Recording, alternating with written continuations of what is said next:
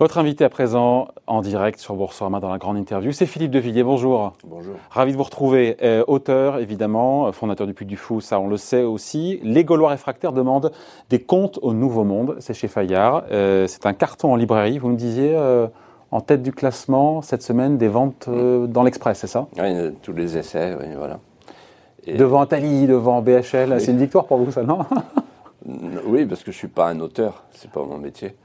Bon, on va parler de votre livre. Juste avant, euh, encore une fois, vous avez cette euh, double grille de, lecture, triple, même auteur, euh, chef d'entreprise, homme politique, même si vous êtes un peu rangé, encore que pas sûr. C'est-à-dire, on, est dans le désordre, mais c'est quoi cette sortie, la fille de Villiers, hier Ça fait un buzz pas possible sur RMC.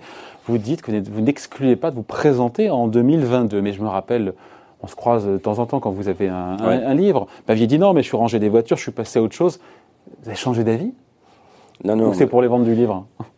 Non, non, c'est pas ça. C'est que, en fait, le Covid, l'enfermement, euh, le confinement généralisé, qui pour moi était une erreur parce qu'on a tué le pays, on a pétrifié le pays, on a vitrifié l'économie française. On a... Le président choisit la santé avant l'économie. Oui, Ce choix-là, vous le regrettez? L'économie dans une thrombose veineuse, je pense qu'il fallait faire un confinement euh, ciblé, ciblé sur les, les, zones contaminées, comme ont fait les autres pays, par exemple l'Allemagne et ciblé sur les personnes à risque, comme disent les médecins. Si on avait fait ça, on n'aurait pas mis l'économie aux arrêts. Et euh, à Paris, on fait de la macroéconomie, alors lui, voilà, la croissance, on va repartir, etc. Mais en réalité, quand vous êtes sur le terrain, comme c'est mon cas, on voit toutes les petites entreprises, c'est la déchirure des tissus conjonctifs de la France industrieuse. Voilà. qui a commencé avant et donc, donc, hein. donc, euh, donc euh, quand on enferme tout un pays, ce qui est inouï dans l'histoire de, de, de, France, euh, qu'on met la survie biologique au-dessus de la vie, sur le risque de la vie, c'est ça la politique, la, la, noblesse de la politique, la vie affective, la vie économique, la vie créative, la vie culturelle, la vie spirituelle. Quand on met la survie biologique et qu'on confie le pouvoir à un biopouvoir aux scientifiques, euh, euh, c'est la fin de la politique qui devient une prophylaxie. Et quand par ailleurs, à la sortie du confinement, on a Traoré, c'est-à-dire des militants du racialisme qui euh, nous disent, en gros, vous devez disparaître, ou en tout cas vous excusez devant l'histoire, vous devez être des bourgeois de Calais avec une robe de mur, tête cendrée, et nous apporter le trousseau de clés, et qu'ensuite on a Dijon avec les, les Kalachnikov dans, les rues, les communautés, les journalistes qui disent les communautés de Tchétchènes, etc. Là, je me dis, stop. Là, on va, le pays est peut-être en train de disparaître. Et donc, moi, en tant que créateur du Puy du Fou, Puy du Fou, c'est un acte d'amour, c'est pas, j'ai pas cherché à gagner de l'argent. Euh, Même si vous en gagnez aujourd'hui beaucoup avec. Comment? Même si vous en gagnez aujourd'hui avec. Ah non, pas du tout. Non Non, mais, non, mais il n'y a, pas de droit d'auteur au Puy du Fou. Les scénarios que j'écris au Puy du Fou, il n'y a pas de droit d'auteur. C'est même là. Le serment du Puy du Fou, j'ai fait quatre serments le 11 mars 1978. Personne ne sait ça, mais c'est un modèle associatif. non, mais l'entreprise, par l'entreprise du Puy du Fou, elle est rentable. Alors, l'entreprise ah, du Puy du Fou, oui. Mais elle a secoué l'entreprise du Puy du Fou parce que euh, ça a été quand même une secousse comme tous les entrepreneurs qui, qui, nous, qui nous, écoutent le, le savent bien. Je, je pense que euh, aujourd'hui, on a une classe politique qui est, qui est hors jeu, qui est pas au niveau, qui est, inculte, qui a montré son impéritie, son incurie, parce qu'on a fait payer à la population en fait l'incurie et, l'inculture du, gouvernement. je vous donne un seul exemple que je cite dans mon livre. Il y a trois livres blancs de la défense. Ils auraient pu les lire, qui, qui, qui disaient voilà, si vous ouvrez les frontières, voilà ce qui va vous arriver, la pandémie, qui décrivait tout ce qui s'est passé. Vous voyez et donc je me dis, cette incurie, cette inculture des hommes politiques, c'est insupportable parce que le pays roule à l'abîme. Et donc, mais sauf que vous, n'êtes pas en train de vous préparer pour 2022. Non, c'est juste que. pas dit ça. Alors, j'ai voilà. simplement. Ça, alors, ça tourne en boucle. J'ai dit. Ben oui. Simplement. Pour ça un peu. Que euh, j'ai dit, je, je n'exclus rien, je n'ouvre ni les portes ni les fenêtres, mais je les ferme pas, etc. C'est une formule qui, qui, qui, qui, veut dire simplement que. Euh, vous êtes atterré par le décrochement de la que, France. Que, que, moi, je suis infiniment plus passionné par euh, ce que je fais avec mon fils Nicolas euh, de Villiers, le président du Puy du Fou, au Puy du Fou. Euh, dans, dans, le fond, je suis un créateur, un entrepreneur euh, et non pas un homme politique. Mais il y a, y a, un moment donné, euh, s'il faut se dresser, se lever pour dire stop, maintenant on arrête, la France ne doit pas disparaître, ben, il faudra bien qu'il y ait des gens qui se lèvent. Ouais. Donc la décision n'est pas prise. Vous êtes encore une fois, vous jugez la situation dramatique, grave, mais vous n'êtes pas encore une fois dans une démarche de vous présenter. Voilà. Non, non, et, je suis pas dans une, comment je, je cherche pas un poste, vous voyez. je ne cherche pas euh, une, une, sublimation de fin de carrière. je, pas du tout. Je suis très très heureux comme comme ça. Simplement, non, je suis pas heureux comme ça. Je suis malheureux en fait. Je, je pourrais être heureux avec la Russie depuis Puy Fou, mais je suis malheureux parce qu'à chaque fois, je pense à la France. Je pense que la France est liée au mot souffrance. Votre livre, c'est une charge euh, contre le nouveau monde. Voilà. D'ailleurs, vous attaquez frontalement le président. Euh, c'est le produit du nouveau monde, celui de l'empire du management, du messianisme financier et du libéralisme sociétal. Voilà. Alors, il est rhabillé. Là. Oui, alors, euh, il faut, bien comprendre la chose suivante. Vous étiez jeune, vous, en 1992-94, Maastricht, l'OMC, l'Organisation mondiale du commerce. On nous a vendu la mondialisation heureuse comme un absolu. Le résultat, c'est qu'on a eu les délocalisations et l'immigration galopante. C'est-à-dire qu'en fait... On a sorti de la misère aussi des centaines de millions de gens dans les pays d'Asie. Oui, euh, au, motif que, euh, je me souviens de ce que, dit, ce que disait Balladur à l'époque, au motif que euh, on allait transférer chez eux les, métiers non nobles et on allait garder, nous, le tertiaire, le quaternaire, etc. Mais en disant, ils eux, ils n'auront jamais d'ingénieurs, ils n'auront jamais de laboratoire. La Chine, l'Inde, etc. J'ai encore ça dans l'oreille. Bon, le résultat, c'est qu'en fait, on a une industrie qui ne pèse plus que 10% de notre PIB, contre 20% à l'Allemagne. On a une agriculture qui est complètement livrée au processus agrochimique, c'est-à-dire qu'en fait, euh, il fallait adapter la mondialisation à la France et pas faire l'inverse. Et, euh, Vous l'avez dit au président de la République, ça? Absolument, mais on a des conversations euh, suivies avec le président de la République, une amitié dans la vérité, c'est-à-dire que euh, Emmanuel Macron il est venu au Puy du Fou en 2016, c'est d'ailleurs là qu'il a fait son coming out en disant je ne suis pas socialiste, mm. et on a eu des conversations à partir de ce moment-là, il a toujours été fidèle au Puy du Fou, toujours. Euh, il s'est démené pour que le Puy du Fou rouvre voilà, en mai. Hein. Voilà, exactement. Non mais vous confirmez ça? Comment? Vous confirmez qu'il a fait, tout ce qu'il fallait pour que le Puy du Fou rouvre un mois avant euh, Oui, contre, contre l'avis du, du, Premier ministre à l'époque, qui, en fait voulait tout, tout, tout boucler, tout fermer. Euh, il y avait bien un hiatus entre les deux, il y avait bien une grosse divergence. Ah oui, carrément, oui, carrément, parce qu'il m'avait dit que le Premier ministre, en fait, gérait son risque pénal. Donc, euh, une conversation qui a eu lieu le, 17 mai, au cours de laquelle il m'a dit « tout vous donne raison ». Et je reviens à votre question. Euh, tout vous donne raison, ça veut dire quoi? Ça veut dire que euh, il faut un monde de nations. Alors, la mondialisation, elle existe depuis les Phéniciens, etc. On ne va pas revenir là-dessus. Simplement, il faut relocaliser, retrouver l'industrie, retrouver une agriculture paysanne, euh, retrouver la, souveraineté. Parce que quand vous n'êtes plus souverain, vous n'êtes plus libre. Exemple, vous commandez votre paracétamol aux Chinois. Voilà. Vous commandez des masques aux Chinois. Et donc, il y a des secteurs stratégiques. Il ne s'agit pas de, de, s'enfermer dans une économie autarcique à la soviétique.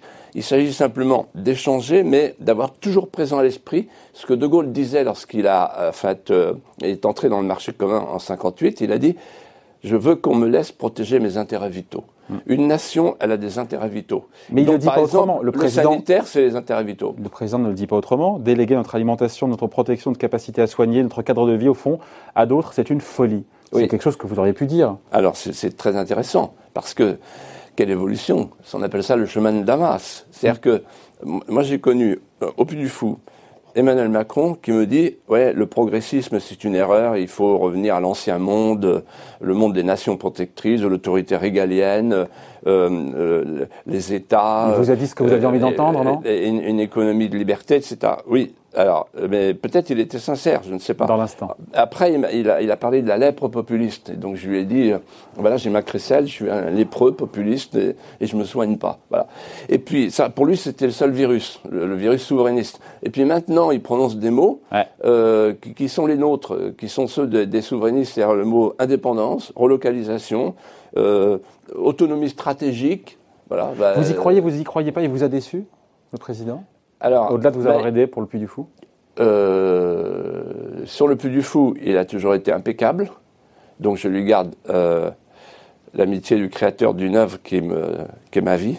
Mm. donc, voilà, donc il peut faire beaucoup d'erreurs euh, qui lui sont pardonnées par ailleurs. Mais sur le reste, sur la France, là, ça va pas du tout parce que en fait, il fait des saltos avant, des saltos arrière, quoi. Bah, ça, donc, ça s'appelle le en même temps. Hein. Alors ça s'appelle le en même temps, c'est ça. Et alors on ne sait pas où ça va basculer, quoi. Et là, par exemple, le séparatisme, le communautarisme, euh, je lui ai parlé de ça en 2016. Je lui ai dit, attention, regardez ce que euh, François Hollande vient de dire, il y a un danger de partition. Ben voilà, on est dedans maintenant. Et même de, de sécession. Vous voyez, il y a aujourd'hui des enclaves étrangères où il y a des militants du racialisme qui, euh, qui procèdent à une mise en accusation de la France en disant vous êtes une puissance étrangère chez vous, c'était une puissance colonialiste, il faut décoloniser la France. Donc bientôt, ils vont nous mettre dehors. Voilà. Et moi, je dis stop, ça suffit. Dans ce que vous me dites là, euh, Philippe de Villiers, à vous écouter, euh, le président est responsable du désarmement de la France face au coronavirus. Oui. Alors, et c'est là où je dis, mais bon, c'est un peu dur, ça non, a commencé avant lui. Hein, attendez, non, je vais être plus, plus précis que ça. Non. en 1989, la chute du mur de Berlin, à partir de la chute du mur de Berlin, on nous dit, voilà, on entre dans le nouveau monde, c'est une ère de prospérité perpétuelle débarrasser des nations, débarrasser des frontières, débarrasser des souverainetés. Voilà. Eh bien, ce nouveau monde, en fait, il a chopé le coronavirus. Et euh, Emmanuel Macron, il appartient à ce nouveau monde. Il a cru à ça. Il a cru à ce monde sans frontières, etc. Donc, il a refusé de fermer les frontières. Donc, il n'a pas vu le problème de la souveraineté sanitaire et plus généralement de la souveraineté stratégique, parce qu'il pensait, comme tant d'autres, comme beaucoup d'intellectuels français, que ce, monde sans frontières, sans souveraineté, sans État, allait euh, organiser la paix perpétuelle. Eh bien, le virus nous a rappelé que c'est pas comme ça que ça marche. Et que quand on n'a pas la frontière extérieure, quand on refuse la frontière extérieure, on a la frontière intérieure, la frontière domestique. Le fameux espace sans frontières de l'Europe, on a eu la, frontière sans espace. C'est-à-dire qu'en fait, on a enfermé les gens chez eux. Voilà. Et euh, comme finissent, confinement, ça veut dire avec des frontières. Et donc cette idée euh, de l'absence totale de frontières pour l'Europe, pour sauver le soldat Schengen, c'est une idée criminelle. Ceux qui ont mis sur pied une Europe sans frontières euh, nous a euh, placés dans une situation épouvantable, c'est une Europe de la norme, un empire de la norme bureaucratique, une, Europe de la délocalisation, qui vit une hémorragie sur laquelle on met des sparadraps, et une Europe de l'immigration galopante avec euh, aujourd'hui une colonisation barbare. Sur les délocalisations, peut-être que la, les choses sont en train de changer. Juste. Euh, Alors oui, mais, sur la délocalisation, si vous voulez, c'est les, fameux, les fameuses chaînes de valeur globale. Alors, les Français ne savent pas forcément ce que ça veut dire, mais ça veut dire que le, le, le principe actif est fabriqué en Inde, puis ça part en Chine pour l'enveloppement, puis après le conditionnement en Pologne, et après ça, ça arrive dans la pharmacie. Ça, ça va très bien dans un monde euh, euh, autorégulé où on croit à la religion des flux, la religion, euh, euh le communisme des imbéciles. Euh, mais à un moment donné, quand on n'a pas de stock, quand on n'a pas de réserve et qu'on a fait confiance à ces chaînes de valeur globale, eh bien, on se trouve enchaîné parce que à vouloir un esclave moins payé que l'esclave précédent, l'esclave devient le maître. Ouais. Mais ça ne fait pas du président le responsable, encore une fois, du fait qu'on n'ait pas eu de masque, qu'on n'ait pas eu de respirateur, il est responsable de l'idéologie. Non, non, non, mais attendez, il est euh, responsable, Emmanuel Macron, de, de l'idéologie, de l'idéologie euh, mondialiste, euh, européiste et multiculturaliste. Ça fait beaucoup. C'est-à-dire qu'il croit pas, à la société multiculturelle. Enfin, peut-être moins maintenant. Et là, parce qu'il vient de parler du virus séparatiste, parce que la société multiculturelle, c'est une société multiconflictuelle. On a vu les Tchétchènes, etc., on a vu Traoré, etc. C'est-à-dire qu'installer chez nous, c'est-à-dire, je lui ai dit au plus du fou, je lui ai dit, reprenez le principe d'assimilation. C'est-à-dire quelqu'un qui arrive chez nous, il faut en faire un Français d'amour, un Français de désir. Sinon, il ne s'assimilera pas et il cherchera à nous imposer sa culture, voire sa religion, et ça pose des problèmes compte tenu de ce qu'est l'islamisme. Euh, je reviens notre sujet sur l'économie, sur le président qui, donc, qui a dit on va relocaliser une partie de la production de médicaments. Encore une fois, euh, dans ce qui est stratégique, qu'est-ce que la France doit relocaliser à tout prix? Après, on parlera du non stratégique. À tout prix, j'insiste sur l'à tout prix. Alors, il y a euh, au niveau national ce qu'on appelle les secteurs stratégiques les Russes, les Américains, les Chinois ont des secteurs stratégiques qui sont euh, protégés avec un Nous aussi à Bercy, il y a une liste, notamment Dominique Villepin en euh, son temps l'avait. Euh, Alors ça, ça, moi, ça fait 30 ans que je le réclame. Quand j'étais dans, dans, la vie politique, je le réclamais tous les jours à l'Assemblée. On disait oui, oui, on va réfléchir. Non, parce qu'en en fait, la France est un des rares pays qui a cru que par la mondialisation, on allait s'enrichir euh, sous prétexte que l'économie prendrait le pas sur la politique. Et là, on a vu avec ce qui s'est passé avec la pandémie que le village global unifié pouvait poser des problèmes et qu'il fallait que le politique conduise l'économique. Alors, les secteurs stratégiques, c'est simple. Tout ce qui touche à la défense, ça, c'est stratégique. C'est pas normal que, par exemple, quand un Charles Leclerc euh, est en panne, euh, ils sont en panne pendant plusieurs mois parce qu'on attend la pièce détachée qui arrive de Chine. Hmm. Donc, la défense, tout ce qui concerne la santé, tout ce qui concerne la sécurité, je dirais aussi l'agriculture parce que euh, on a livré notre agriculture à, à l'agrochimie. C'est-à-dire, on a la, le, le, le, poulet chloré du, Brésil qui arrive, on a la lotte polyphosphate de Chine, etc. On a empoisonné les sols, les animaux et les hommes. Donc il faut retrouver une agriculture écologique, une agriculture de proximité. Et c'est marrant parce que vous voyez la, victoire des, Verts, ça c'est intéressant à observer. parce que moi, moi j'ai écrit un livre qui s'appelle Quand les abeilles meurent, les jours de l'homme sont comptés. Je pense que l'écologie elle est de droite fondamentalement parce que c'est les racines, c'est l'enracinement. Mais là, qu'est-ce qui se passe? Il y a des Français qui disent ben, on pourrait peut-être revenir au circuit court, hmm. c'est-à-dire manger des fraises chez nous à la saison des fraises, euh, aller chercher son lait à la ferme d'à côté, plutôt que de, de, vouloir rallonger toujours les circuits euh, et créer ainsi euh, du CO2 partout.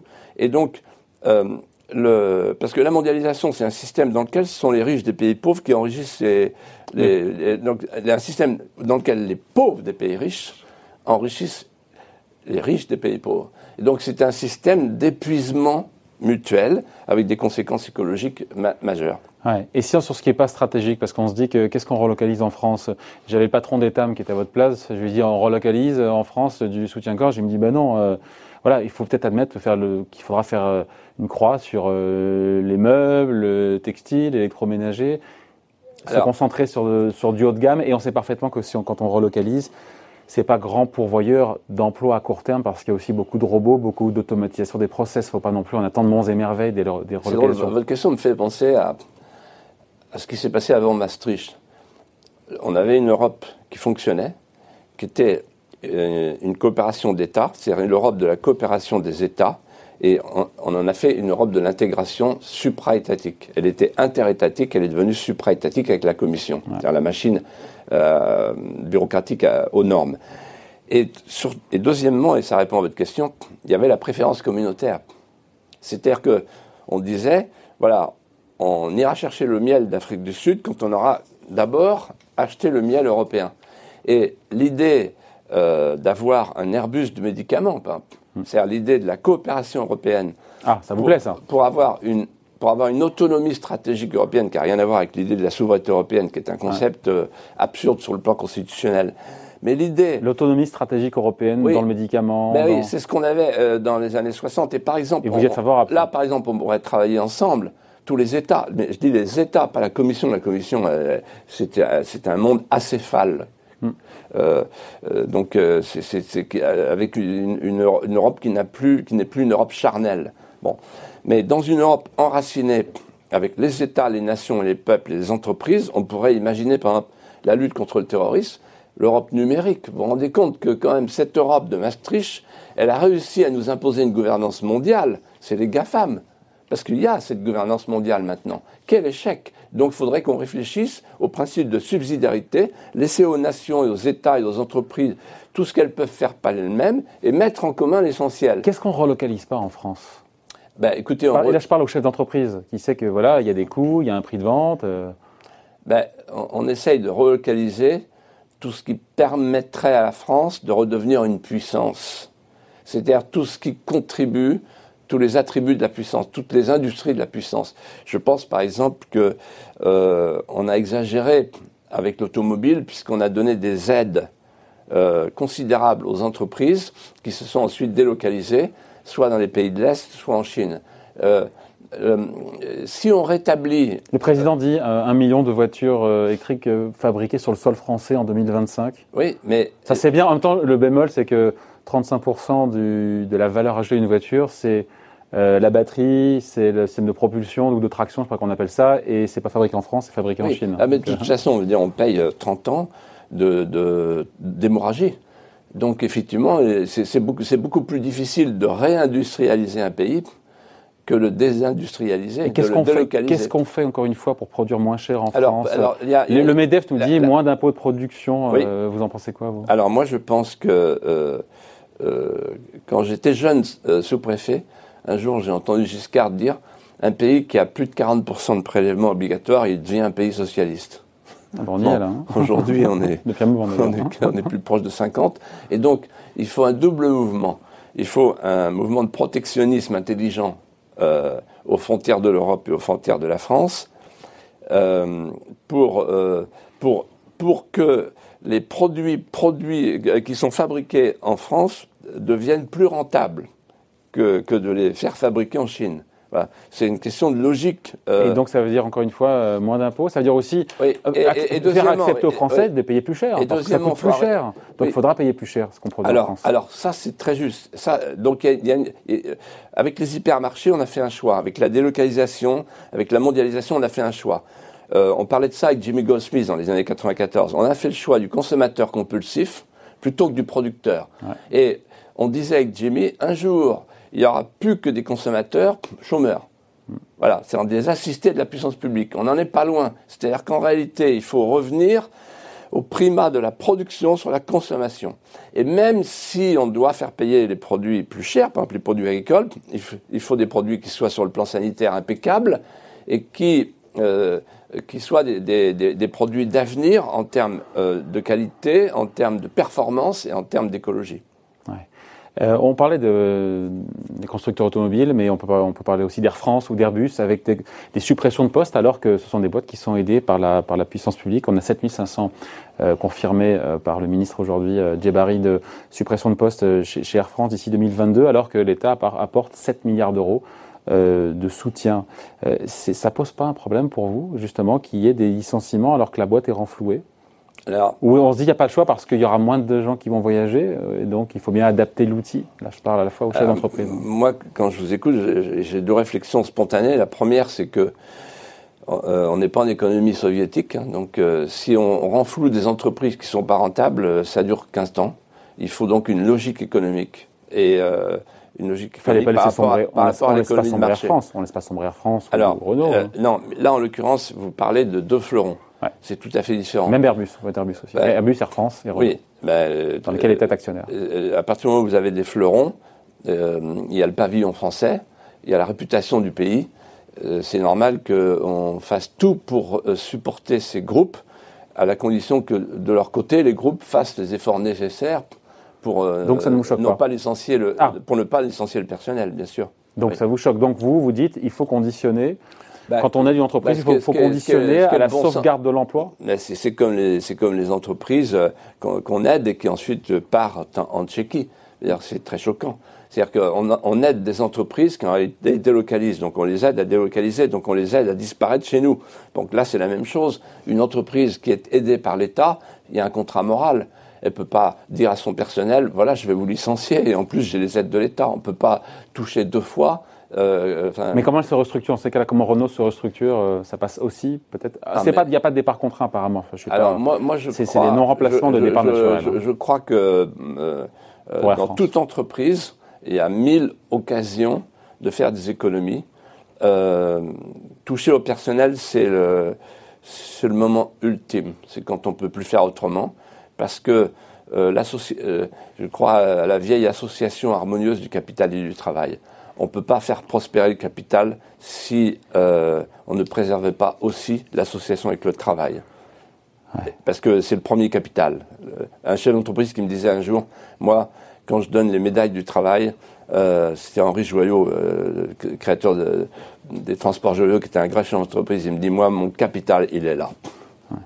Sur le président, vous me disiez, euh, Philippe de Villiers, que c'était une erreur pour vous ce confinement généralisé. Est-ce que sur la réponse économique, euh, les prêts garantis, euh, les reports de charges, tout ce qui a été fait, le chômage partiel qui va coûter plus de 30 milliards d'euros aux finances publiques, est-ce que ça, ça a été bien fait? Alors,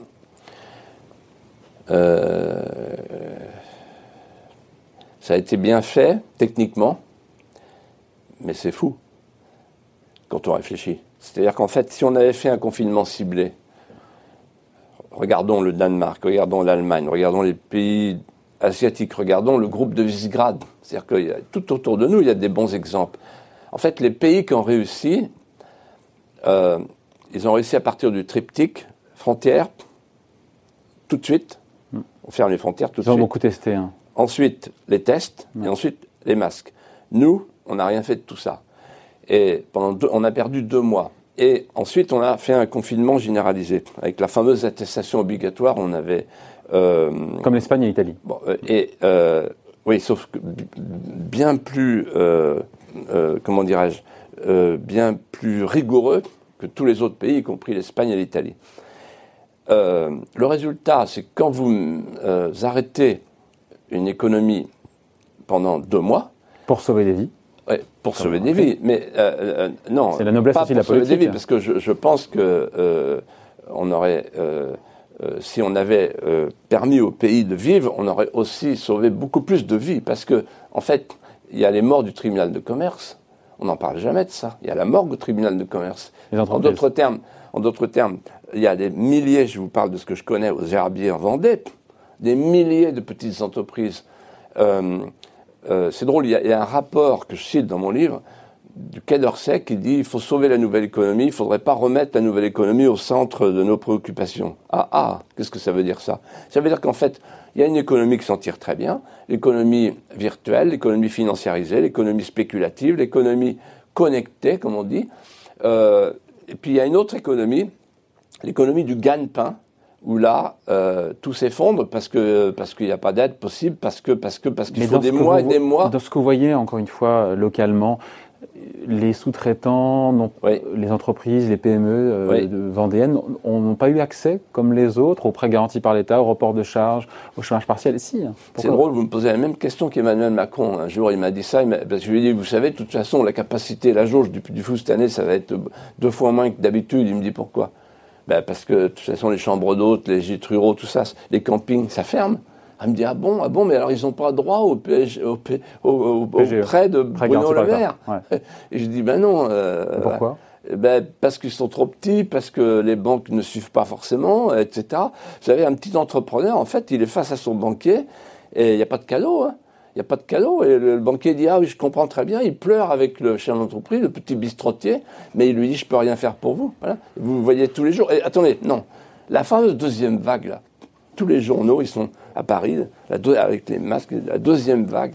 Mais la deuxième vague, elle ne sera pas sanitaire, elle sera économique. Vous voyez et vous parliez d'incohérence tout à l'heure, je vais vous dire quelque chose. Vous vous rendez compte que ce sont les mêmes qui nous ont interdit de porter des masques quand c'était nécessaire, Et qui nous demandent, euh, euh, enfin, qui nous interdisait quand c'était nécessaire, et qui nous demandent maintenant d'en porter quand ça n'est plus nécessaire.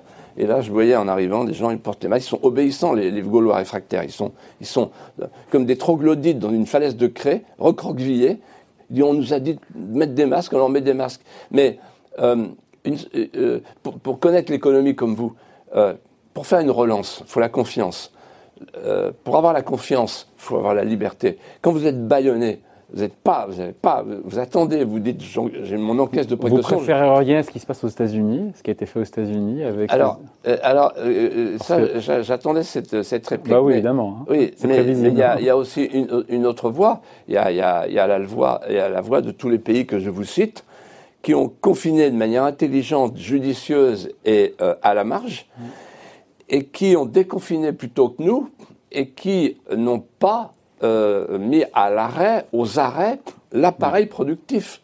Voilà, c'est ça que je, dis. Et c'est très grave. Et je pense que euh, nos gouvernants euh, portent devant l'histoire une lourde responsabilité parce que je ne sais pas si les gens qui nous écoutent connaissent la situation que je vais décrire, mais aujourd'hui, 9 entreprises sur 10 se demandent si elles vont survivre. Parce que on parle de PGE, vous me dites les aides d'État, etc. D'abord, ce sont pas des, ce sont des emprunts. Ce sont des emprunts, évidemment. Et il y a des organismes admirables comme la BPI d'ailleurs qui, qui, euh, qui, ne rechignent pas, etc. Euh, et puis du coup, on a bénéficié. Ah, justement, j'avais posé la question parce qu'on manque de temps. Mais puis du coup, a bénéficié de quoi? Prêt garanti par l'État, report de charges Prêt de la BPI, ah. voilà. Donc c'est bien alors. Oui, alors c'est bien. Sauf que, sauf que dans trois ans, il faut tout rembourser. Ça s'appelle un prêt. hein. Alors, oui, Trois ans, voire six oui. ans. Je crois qu'on peut, on Oui, peut reporter et, sur et donc ans. en fait là, euh, quand je vois les milliards de Madame euh, euh, von der Leyen, etc., euh, Angela Merkel, etc., tous ces tous ces politiques qui sont jamais jamais connus de leur vie une entreprise. Alors il y a des milliards qui volent au-dessus de nos têtes. Ce sont des assignats en fait. Bon, mais les milliards qui les remboursera Ce sera pas nous. Ah merveilleux, on est tranquille. Bon, ni vous ni moi. Bon, ça sera nos petits enfants, nos arrière petits enfants. Mais je trouve que c'est très injuste et c'est un peu euh, euh, irréfléchi. Je veux dire, on, on- on- on va faire peser sur l'économie de l'avenir, dans 10 ans, dans 20 ans, dans 30 ans, Pour euh, éviter une dépression une encore charge. plus grande, pour éviter dé- aujourd'hui une dépression encore plus grande que si on n'avait rien fait. eh C'est bien, l'idée, hein. on pouvait parfaitement faire autrement. on pouvait parfaitement garder l'appareil productif comme l'ont fait d'autres pays. Regardez l'Allemagne, c'est impressionnant. J'avais ce matin des amis allemands au téléphone, ils me disaient, ben nous, euh, ça va, euh, on est reparti. euh, bon, c'est une parenthèse. Voilà. Je dis Justement. pas, ils disent, c'est pas une égratignure, mais c'est une parenthèse. Nous, c'est pas une parenthèse. Nous, on n'est pas sortis de l'auberge. C'est reparti, on finit là-dessus. C'est reparti ou pas au Puy du Fou, la fréquentation, ça donne quoi? Ça va, mais c'est mou. C'est-à-dire qu'en fait, les gens sont encore dans la, dans la, dans la peur panique. Les gens sont encore euh, euh, dans, l'idée que, attention, la deuxième vague, etc. C'est- cette propagande euh, euh, du biopouvoir, parce que maintenant c'est le biopouvoir.